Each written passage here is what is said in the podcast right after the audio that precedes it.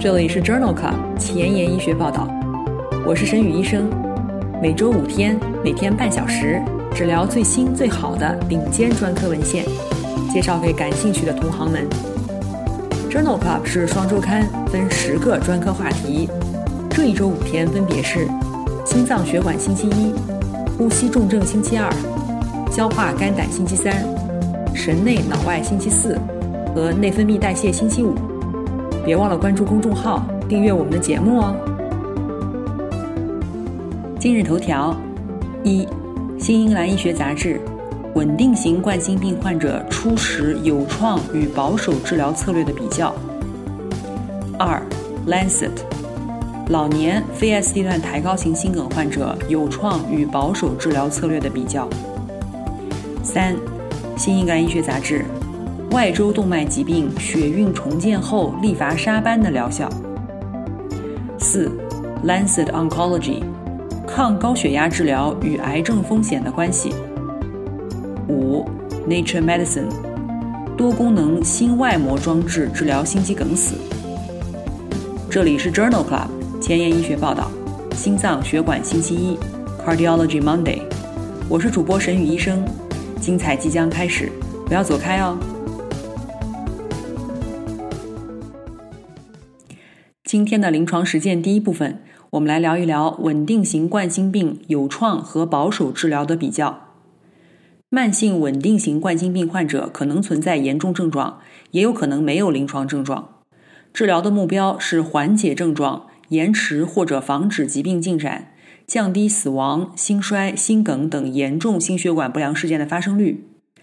哪些患者获益于有创治疗方式？包括经皮冠状动脉介入术 （PCI） 和冠状动脉旁路移植术 （CABG），需要认真鉴别。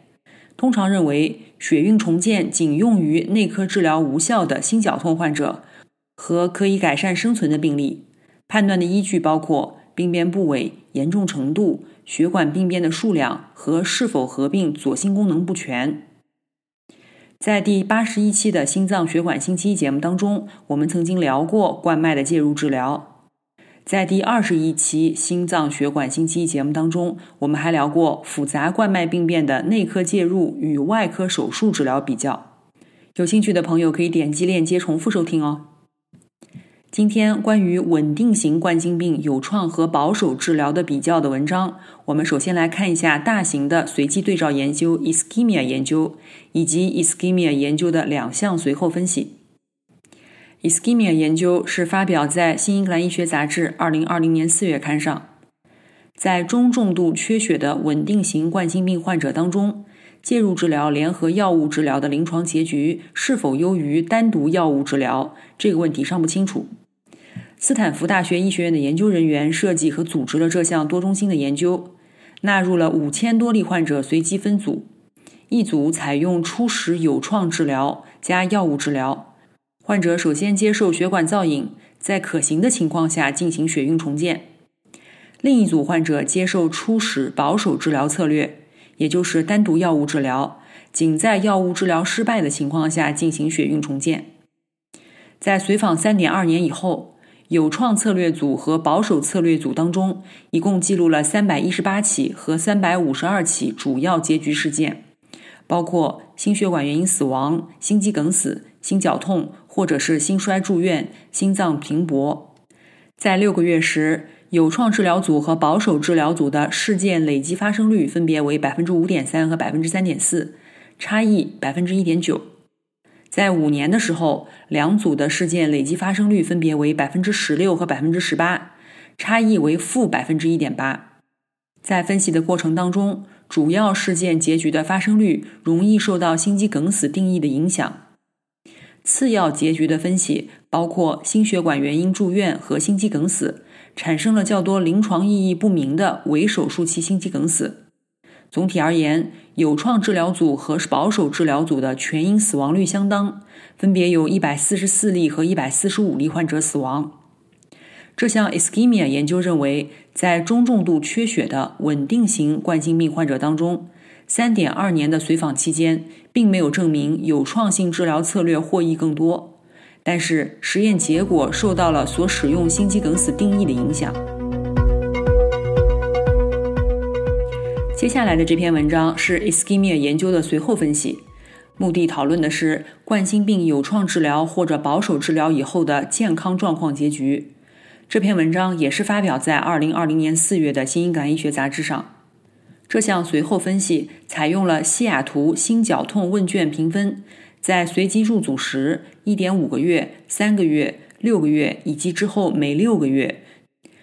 对于参与者的心绞痛相关症状、功能、生活质量进行评价。该问卷的评分满分100分，分数越高表示健康状况越好。在基线时，约三分之一的患者报告没有心绞痛发作。随访到第三个月。有创策略组的心绞痛问卷评分比保守治疗组高四点一分，在第十二个月时平均高四点二分，在第三十六个月时平均高二点九分。特别是在基线时心绞痛频发的参与者当中，两组的差异更大。三个月和三十六个月时评分差异达到八点五分和二点一分，在基线时没有心绞痛发作的患者当中。三个月和三十六个月时的组间差异仅为零点一分和一点二分。这项随后分析认为，在所有中重度缺血的参与者中，包括三分之一在基线时没有心绞痛的患者，随机分配至介入手术组的患者，心绞痛相关健康状况改善。下面这一篇文章也是 ischemia 研究的随后分析。这项随后分析发表在2020年11月份的《Circulation》杂志上，目的是评价有心衰或者是左心功能不全病史的稳定缺血性心脏病患者初始有创与保守治疗的结局比较。基线时有心衰或者左心功能不全的患者共有398人，其中177例患者左室射血分数大于45%。其余的患者左室射血分数介于百分之三十五到百分之四十五之间。在既往有心功能不全的患者中，共病更多，心血管死亡、非致死性心肌梗死或者心脏原因的住院风险更高。四年的累计发病率分别为百分之二十二和百分之十三。在随访三点二年以后，有创策略组和保守策略组当中。四年累计主要心血管不良事件发生率分别为百分之十七和百分之二十九，有统计学差异。但是在没有心功能不全的参与者当中，并没有发现这样的组间差异。这项随后分析认为，具有稳定的中重度缺血的心功能不全的冠心病患者，心血管不良事件的风险增加。在左室射血分数介于百分之三十五到百分之四十五之间的高危亚组中。初始有创治疗策略可以达到更高的无事件生存率。今天分享的第四篇文章也是发表在《新英格兰医学杂志》二零二零年四月刊上的，这是 ischemia CKD 研究，目的是评价晚期慢性肾脏病合并稳定冠心病的患者当中，药物保守治疗和血运重建的策略比较。研究随机选取了七百七十七例。晚期肾病合并有中重度心肌缺血的患者，随机采取有创性治疗或者是药物保守治疗。有创性治疗包括冠状动脉造影和必要时的血运重建。在平均二点二年的随访当中，有创治疗组和药物保守治疗组中，死亡和非致死性心梗的发生率相似，均为百分之三十六。次要的终点事件包括全因死亡、非致死性心梗。因心绞痛、心衰或者心脏骤停住院的发生率差异也没有统计学意义，分别为百分之三十八和百分之三十九。有创策略组中卒中的发生率略高于保守策略组，风险比为三点七六，P 值等于零点零零四。死亡率或者开始透析的发生率也显著升高，风险比为一点四八，P 值等于零点零三。因此，这项 ischemia CKD 研究认为。在患有稳定型冠心病合并晚期慢性肾脏病中，且存在中重度缺血的患者，有创性的治疗没有能够进一步的降低死亡或者是非致命性心梗的风险。接下来，我们再来看一看，在老年患者当中，非 ST 段抬高型心肌梗死的时候，是使用有创性还是无创性治疗策略更好呢？这一篇文章发表在了《Lancet》柳叶刀杂志二零二零年八月刊上。Senior Non-STEMI 研究一共纳入了一千五百例患者，中位年龄八十六岁，百分之五十六接受了无创治疗，并且随访三年。在有创治疗组。调整后五年累计死亡率为百分之三十六，无创治疗组为百分之五十五，调整的风险比为零点六八，而且有创治疗与心衰住院发生率降低有关，风险比为零点六七。因此，作者认为与无创治疗相比，有创治疗的生存优势似乎可以延伸到八十岁以上的急性非 ST 段抬高型心梗的患者当中。今天分享的最后一篇关于药物初始治疗与介入手术治疗比较的文章，是发表在《Circulation》杂志2020年9月刊上的一篇荟萃分析。这篇荟萃分析的目的是分析在稳定缺血性心脏病的患者中，血运重建是否能够减少死亡和其他心血管不良结局的发生。荟萃分析一共纳入了14项随机临床研究，1万4千例患者。平均随访四点五年，与单纯药物治疗组相比，血运重建与死亡风险降低无关。血运重建也不影响总体的心肌梗死发生率，但是可以降低非手术相关的心肌梗死风险，风险比为零点七六。血运重建以后，不稳定型心绞痛的风险显著降低，风险比为零点六四。心衰和卒中方面。也没有观察到获益。这项荟萃分析认为，在稳定的缺血性心脏病患者中，常规的进行血运重建是不能够改善生存率的，但是可以降低非手术相关的心肌梗死和不稳定型心绞痛的风险。半年以来，我们已经播出了一百二十期节目，每期十页文稿，一共一千两百页的 PDF 和六十小时的音频。I've never felt so accomplished in my life, and I've never been so proud of myself. 现在我把这一千两百页的文案做成了 Journal Club 前沿医学报道一到一百二十期汇编，无偿的分享给需要的朋友。唯一的条件就是恳请您像我一样把知识无私的分享出去，提高中国医生的眼界。具体如何操作，请参见微信公众号的文字部分。宣传的成功与否，完全仰赖您的努力。我负责把节目做好，您负责把节目推出去。在这里，我先提前说一句，谢谢您。今天临床实践的第二部分，我们来聊一聊外周动脉疾病。动脉粥样硬化累及外周供血动脉，称之为外周动脉疾病 （PDA），可以引起急性或者慢性症状。原因是近端动脉粥样硬化引起血管闭塞，或者进行性狭窄的动脉内形成血栓。上肢的 PDA 典型症状包括双上肢血压不对称、手臂疼痛、手指溃疡，或者是锁骨下动脉怯血综合症。下肢 PDA 的典型症状包括跛行、静息痛、溃疡和坏疽。外周动脉疾病的内科治疗目标是降低将来发生动脉粥样硬化相关心血管及肢体事件的风险，比如心肌梗死、脑卒中和截肢，改善肢体症状和生活质量，这包括了抗血栓、戒烟、降脂、血糖和血压控制、饮食与运动。当内科治疗无效时，可以进行手术血运重建，指征包括。症状性锁骨下动脉狭窄或闭塞，严重慢性存在截肢风险的缺血。在以前的节目中，我们还聊过主动脉瘤，具体是在第一百一十一期心脏血管星期一节目当中。有兴趣的朋友可以点击链接重复收听节目。今天分享的第一篇文章是发表在《新英格兰医学杂志》二零二零年十二月刊上的一项注册研究，有荟萃分析显示。症状型外周动脉疾病的下肢血管介入治疗中，使用紫杉醇药物涂层支架会增加死亡风险。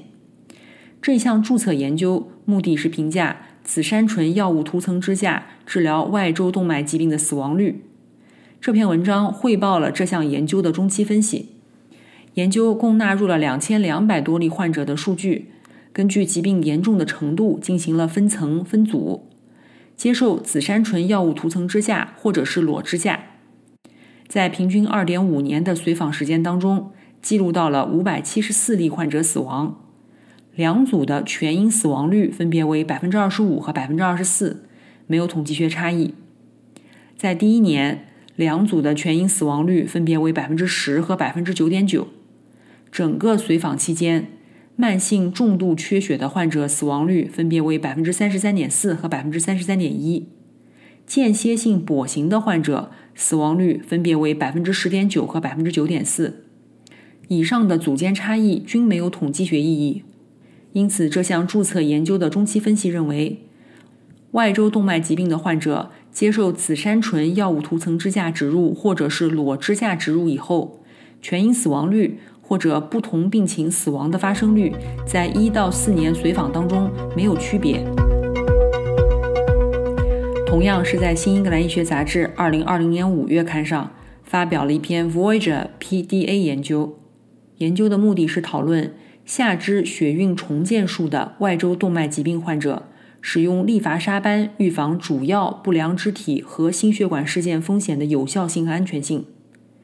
这是一项双盲研究，接受血运重建的外周动脉疾病患者共六千五百人。随机分入利伐沙丹2.5毫克 BID 联合阿司匹林，或者是安慰剂联合阿司匹林治疗。在利伐沙班组和安慰剂组当中，主要终点事件的发生率分别为百分之十七和百分之十九，这其中包括了急性肢体缺血、血管原因导致的截肢、心肌梗死、缺血性卒中或者是心血管死亡。组间的差异 p 值等于0.009。利伐沙班组的风险更低。在 TIMI 分级定义的大出血方面，发生率分别为百分之二点六和百分之一点八，组间差异 p 值等于零点零七，安慰剂组更好。ISTH 分级定义的大出血发生率方面，分别为百分之五点九和百分之四点零，p 值等于零点零零七，也是安慰剂组更好。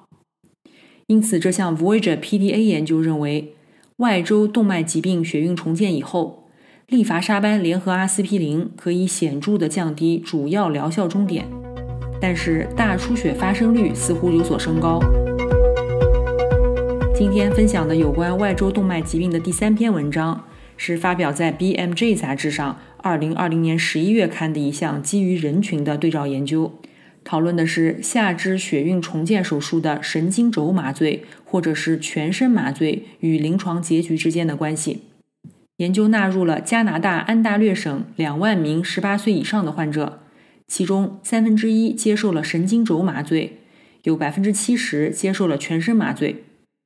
这两组患者的三十天内死亡率，在神经轴麻醉组为百分之三点二，全麻组为百分之四点四。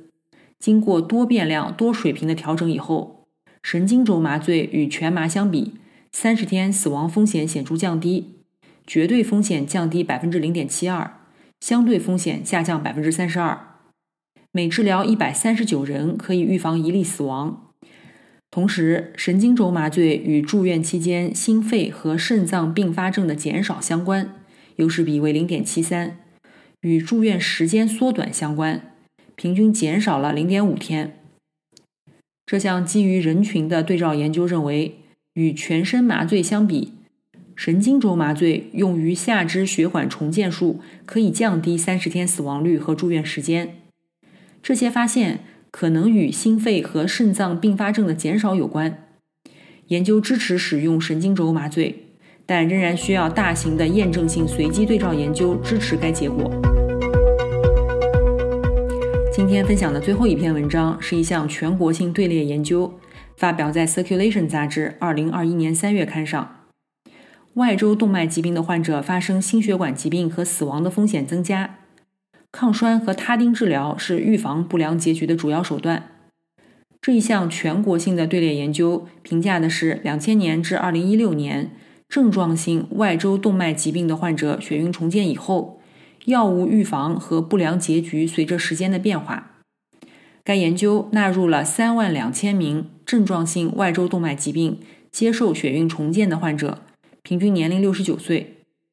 在二零零零年到二零零四年以及二零一三至二零一六年这两个时间段，阿司匹林的累计用药率分别为百分之五十七和百分之六十四，氯吡格雷的累计用药率分别为百分之三点六和百分之二十四点八，他汀的用药率分别为百分之三十六和百分之七十七，其中氯吡格雷和他汀类的药物使用显著增加。同时，这两个时间段内。一年的主要心血管不良事件发生率下降，这其中包括了心肌梗死风险下降百分之四十，心血管死亡风险下降百分之四十六，全因死亡风险下降百分之二十。相比之下，这两个时间段内主要肢体的截肢风险并没有显著变化。这项丹麦的全国队列研究认为，随着时间的推移。症状性外周动脉疾病患者接受血运重建以后，不良事件的预防措施显著增加，不良事件显著减少，但是主要肢体截肢的数量除外。今天的交叉学科板块，我们来聊一聊肿瘤科和心脏科相交叉的文章。这篇文章发表在《Lancet Oncology》杂志二零二一年四月刊上。这一篇荟萃分析的目的是评价。高血压药物 ACEI、ARB、贝塔受体阻滞剂、钙通道受体阻滞剂和赛嗪类利尿剂对于癌症风险的影响。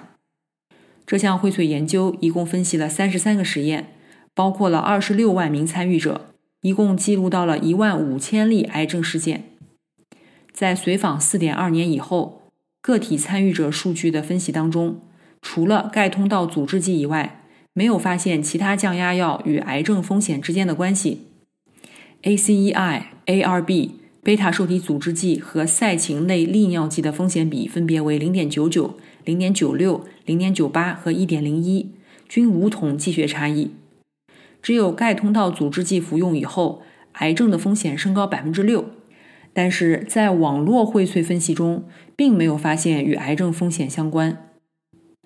这一项荟萃分析认为。抗高血压药物的使用对于癌症的风险几乎没有影响，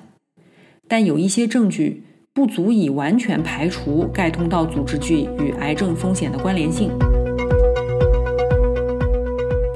今天的前沿医学板块，我们来聊一聊多功能心外膜装置治疗心肌梗死。这篇基础研究发表在《Nature Medicine》二零二一年三月刊上。尽管心肌梗死以后，心脏修复的技术不断进步，但是新的综合性的治疗方法仍有待开发。来自上海交通大学和东华大学的研究人员设计了一种渗透性的多功能心外膜装置 PerMed。这个装置包括了一个生物可降解的弹性贴片 BEP 和具有渗透性的分层微通道网络 PHMS。以及一个从皮下植入泵输入药物的系统。将 PerMed 装置在心外膜植入以后，生物可降解的弹性贴片能够改善心室重构。具有渗透性的分层微通道网络可以促进血管新生，允许修复细胞浸润。在心肌梗死的大鼠模型当中，植入 PerMed 装置可以改善左室功能。将 PerMed 与皮下泵连接以后，能够定向持续稳定的释放血小板来源的生长因子，增强了心脏修复能力。作者同时在猪模型上验证了该装置的可行性。因此，研究为 PerMed 装置向临床转化提供了理论依据以及可行性的数据。今天就聊到这里。因为你的分享，已经有越来越多的医务工作者了解我们、关心我们的节目了。如果你真心喜欢我的节目，现在就去转发分享吧。